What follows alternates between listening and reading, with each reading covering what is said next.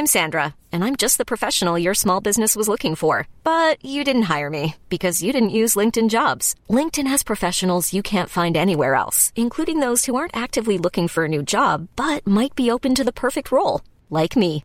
In a given month, over 70% of LinkedIn users don't visit other leading job sites. So if you're not looking on LinkedIn, you'll miss out on great candidates like Sandra. Start hiring professionals like a professional. Post your free job on linkedin.com/achieve today. Que é pecado para a morte? Segunda parte. Primeira carta de João, capítulo 5. Comentário de Mari Persona. Esse versículo 16, ah, ele fala de um assunto que é, é, é motivo de dúvidas e de inquietações de muitos cristãos. Eu recebo sempre e-mails de pessoas perguntando que, ah, eu tive um mau pensamento a respeito de Cristo, estou perdido para sempre, pequei para a morte.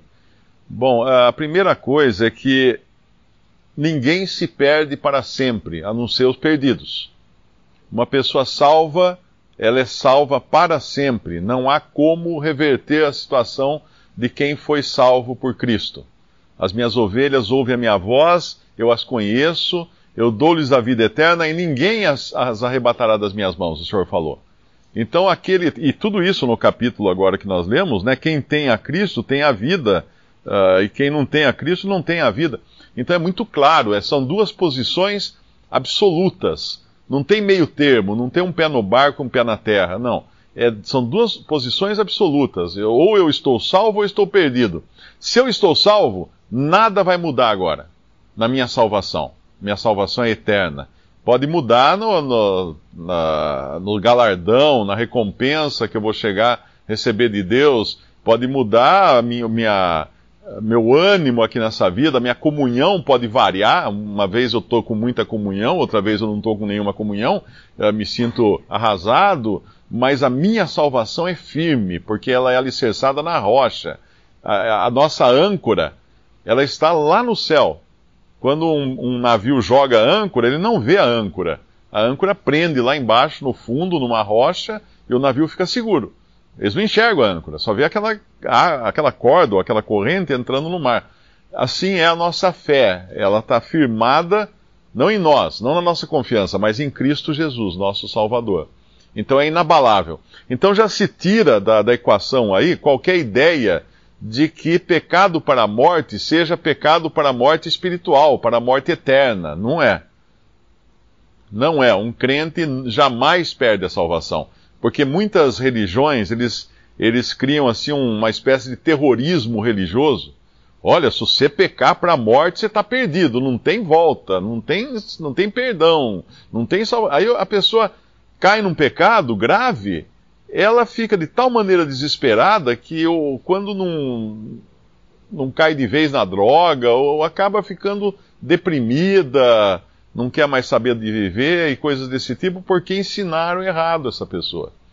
Agora, então, o pecado para a morte não é pecado para a morte eterna. Esse é um ponto. Então, o que seria o pecado para a morte? Que morte é essa? É morte física. É morte do corpo. Lá em Atos, nós encontramos Ananias e Safira, eles mentem ao Espírito Santo numa, num, num momento, num momento e numa situação que aquilo foi tão grave que Deus determinou a morte dos dois. Os dois caíram mortos, Ananias e Safira. Então quer dizer que se eu mentir eu posso cair morto? Não. Aquele era um momento grave, era uma situação grave, uh, havia uma série de, de coisas relacionados àquela mentira. Era o início da igreja, era um poder que eles estavam vendo coisas acontecerem que eram miraculosas, tinha toda uma, uma condição ali que nós não temos hoje. Quando Paulo manda colocar, uh, sugere né, para a Assembleia de Corinto que coloquem eh, fora de comunhão aquele homem que estava uh, praticando um pecado moral, uh, ele fala que Podemos até ler 1 Coríntios 5. 1 Coríntios capítulo 5, versículo 4.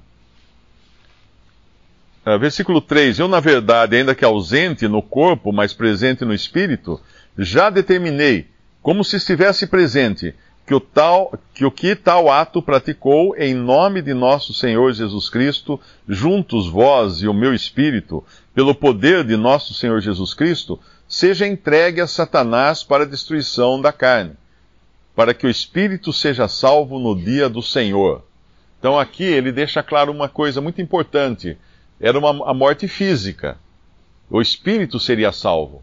A morte seria física.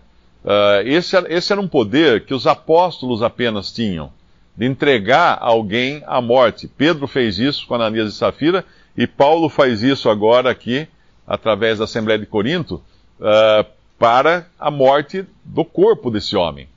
Em 2 Coríntios, capítulo 2, nós vemos que aparentemente esse homem se converteu, então é suspensa aquela disciplina dele, e ele acaba, uh, deixa assim de, não só de, de, ficar em disciplina na Assembleia, uh, mas ele também evita que ele morra. Então, hoje não tem ninguém que pode, que tem esse poder de entregar a morte a alguém, entregar a morte do corpo a um cristão. Mas ainda continua existindo o pecado para a morte.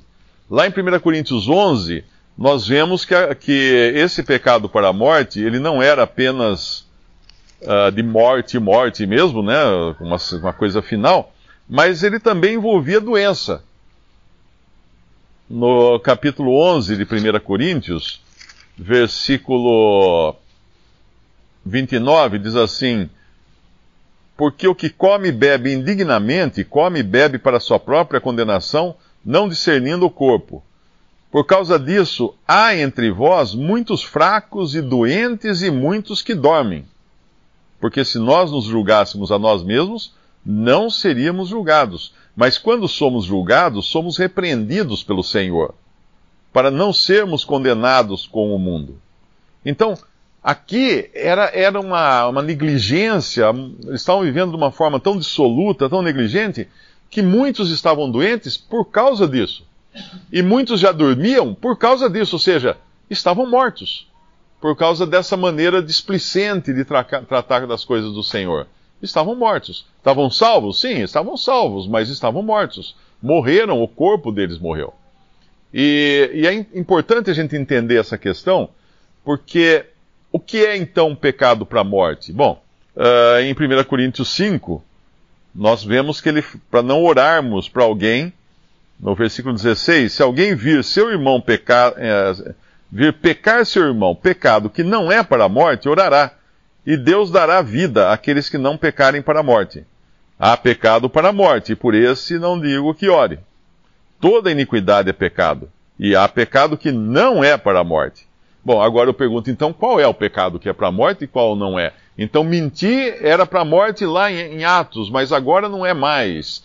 Uh, aquele, aquela imoralidade que aquele homem praticou em 1 Coríntios era para a morte, mas será que então todo imoral vai ser morto?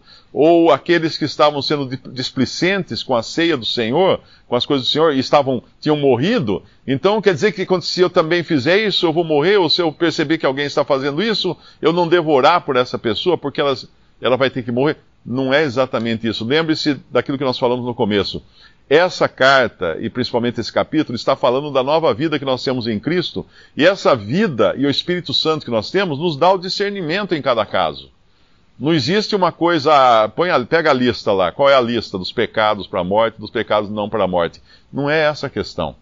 Então, nós vamos ter que aguardar no Senhor que Ele dê discernimento. Se eu vejo um irmão andando desordenadamente, em pecado, uh, repetindo o pecado, uh, em, em rebeldia, não aceita a exortação de ninguém, pode ser que eu sinta no coração de não orar mais por ele.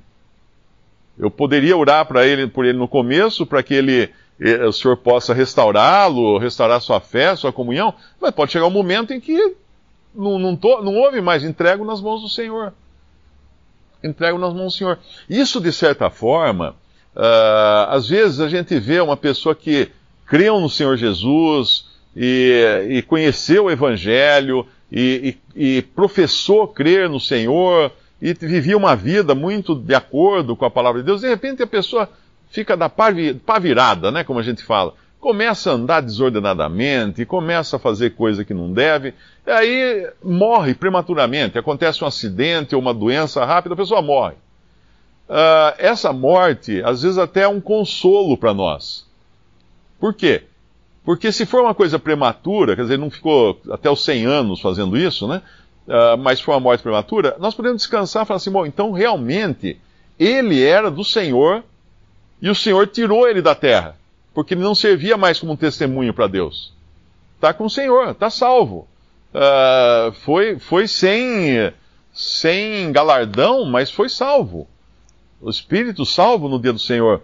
E isso é um consolo, às vezes, quando nós vemos alguém que é querido, né? Que nós vimos andando nos caminhos do Senhor e de repente virou completamente e, e foi tirado do mundo prematuramente. Isso pode ser um indício de que aquela pessoa realmente estava salva e o Senhor tirou do mundo. O Senhor tirou daqui porque não servia mais como testemunho. Então, uh, como saber então o que é um pecado para Orar ao Senhor com o mesmo discernimento que eu tenho que orar o que pedir no versículo 14, segundo a sua vontade. E aí ele nos ouve segundo a sua vontade. Não somos nós que vamos encontrar em nós esse discernimento, na nossa inteligência, na nossa carne. Um, um crente, ele pode morrer, uma, prematuramente, né? Falando prematuramente aqui. Ele pode morrer porque ficar doente ou morrer ou, e, ou morrer.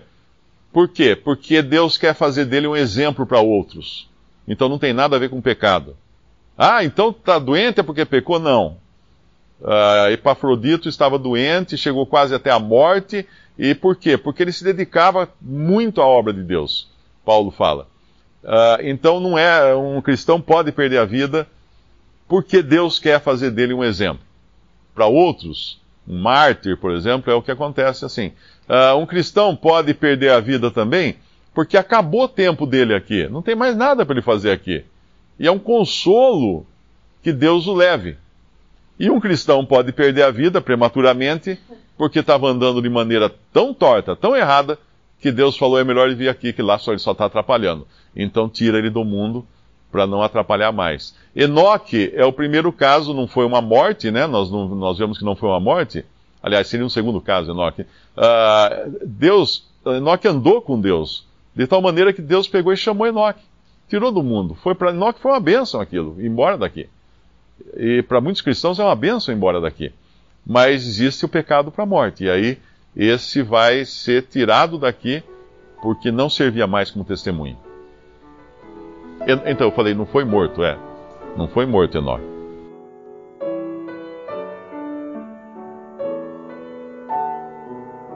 Visite respondi.com.br. Visite também 3minutos.net.